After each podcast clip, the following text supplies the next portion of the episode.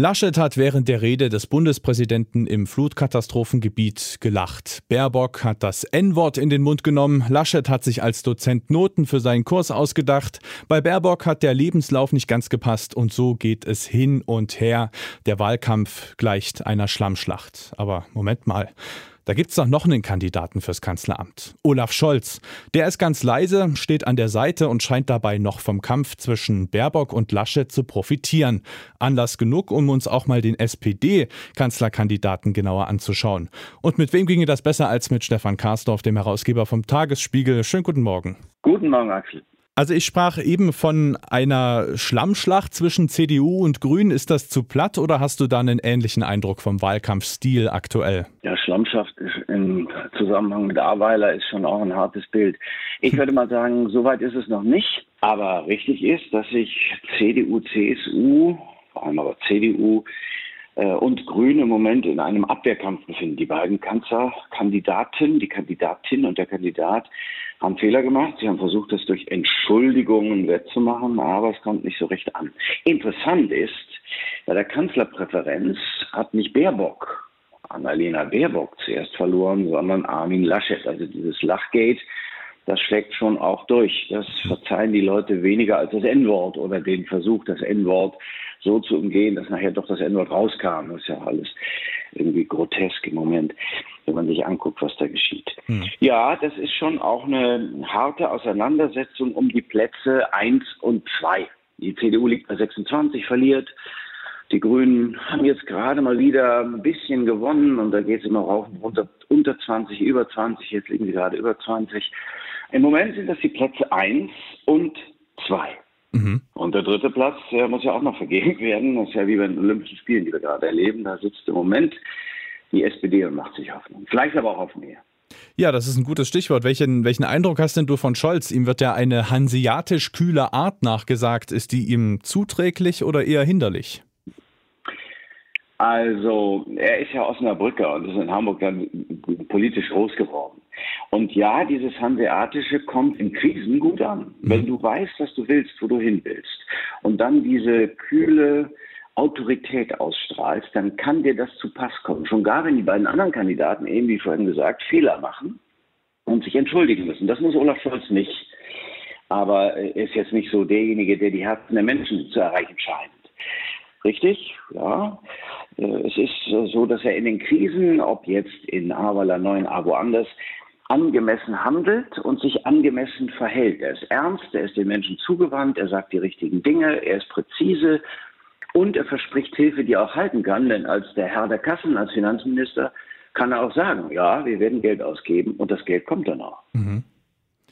Äh, Scholz als Person und Kanzlerkandidat, also jetzt wirklich nur die Personalie, mal von der SPD losgelöst liegt in Umfragen aber schon länger vor Baerbock und Laschet. Jetzt habe ich dich im Gespräch mit meinem Kollegen letzte Woche sagen hören, äh, dass man ja nicht primär einen Kandidaten oder eine Kandidatin wählt, sondern eben eine Partei, denn sonst würde ja die SPD in Umfragen ganz vorn liegen. Und wenn ich mir jetzt mal die letzte Sonntagsfrage von INSA anschaue, ich glaube, die ist von gestern oder vorgestern, dann zeigt sich da schon eine Veränderung. Also CDU und Grüne verlieren etwas und die SPD gewinnt leicht. Und SPD und Grüne liegen jetzt gleich auf bei 17,5 Prozent.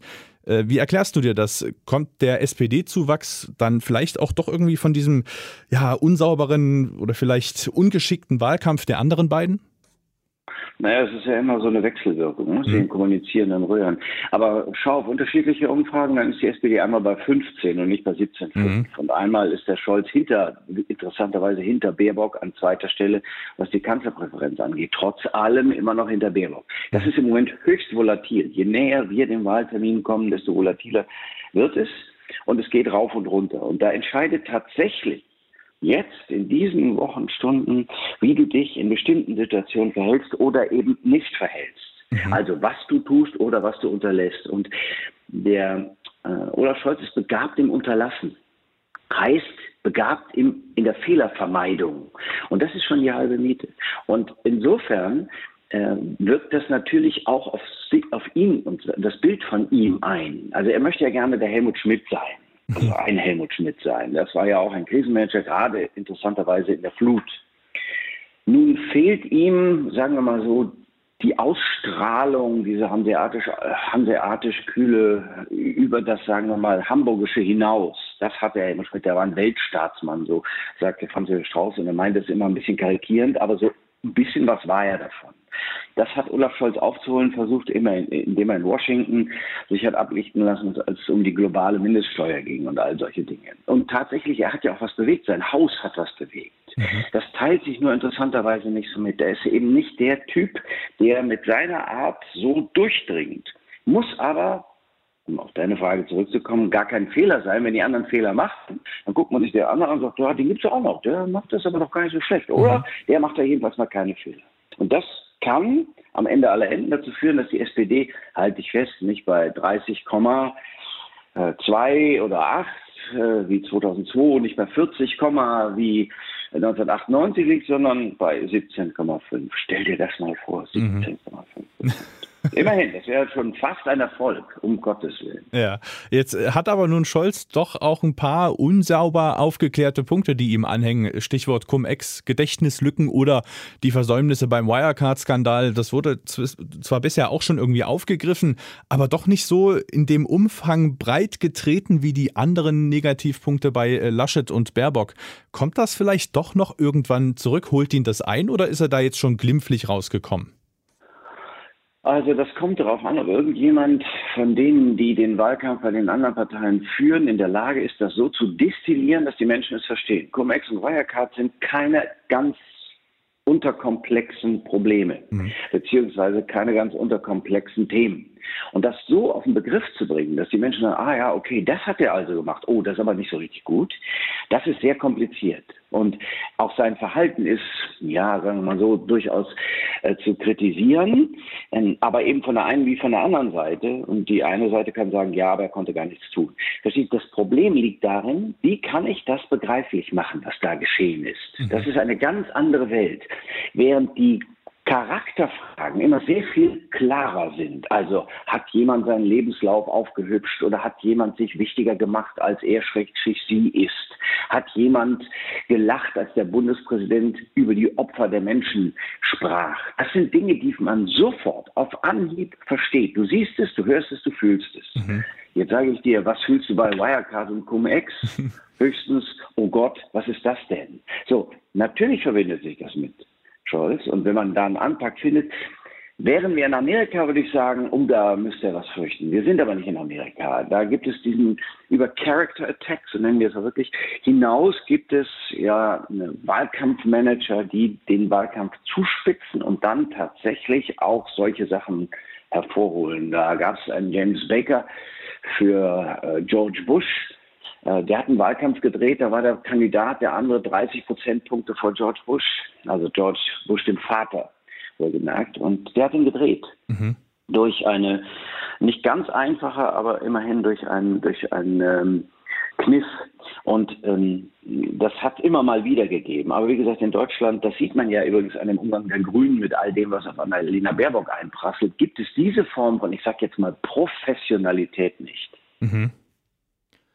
Max Was auch ganz gut ist, ist mir ganz sympathisch. Ja. Man muss nicht aus allem immer gleich einen Skandal machen wollen und die Menschen herabsetzen. Jetzt gehen wir mal davon aus, dass es wirklich äh, ja sein Glück ist, dass es doch so eine komplizierte Angelegenheit ist, äh, dass ihm das nicht wirklich äh, großartig mehr Negativpunkte einbringt. Äh, traust du dich eine Prognose abzugeben? Also du hast gerade gesagt, so 17,5 Prozent, das wäre ja schon spitze. Sieht es denn wirklich so düster für die Sozialdemokratie aus? Ja, also ich würde schon sagen, dass es zwischen 15 und 20 Prozent im Korridor ist. Mhm. Und das wird ja nicht wirklich besser im Moment. Und 20 Prozent, das müssen wir vorstellen, das Ergebnis, das schwächste Ergebnis, das die SPD hier bei einer Bundestagswahl hatte, Martin Schulz, 20,5 Prozent, das kann noch unterboten werden. Es wäre heute sogar umgekehrt schon ein Erfolg, wenn am Anfang die zwei stünde. Stell dir das mal vor, wenn tatsächlich, wenn es, wenn es äh, Olaf Scholz gelänge, mit der Sozialdemokratie als Partei auf 20 Prozent zu kommen. Das meine ich ja, das ist ja das auch Traurige, das ist ja auch das Bestürzende.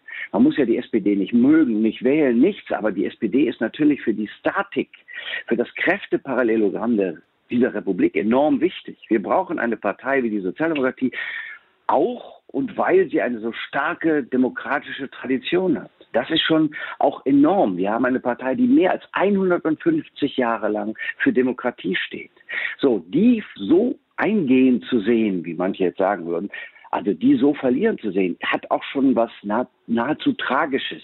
So, jetzt gucken wir mal, der Olaf Scholz äh, macht keine Fehler, der macht vieles auch richtig im Umgang mit Menschen und Themen. Und ähm, vielleicht ist er auch tatsächlich, vielleicht wächst er da tatsächlich auch in eine Rolle rein. Vielleicht ist es so, dass er noch ein bisschen Zeit braucht.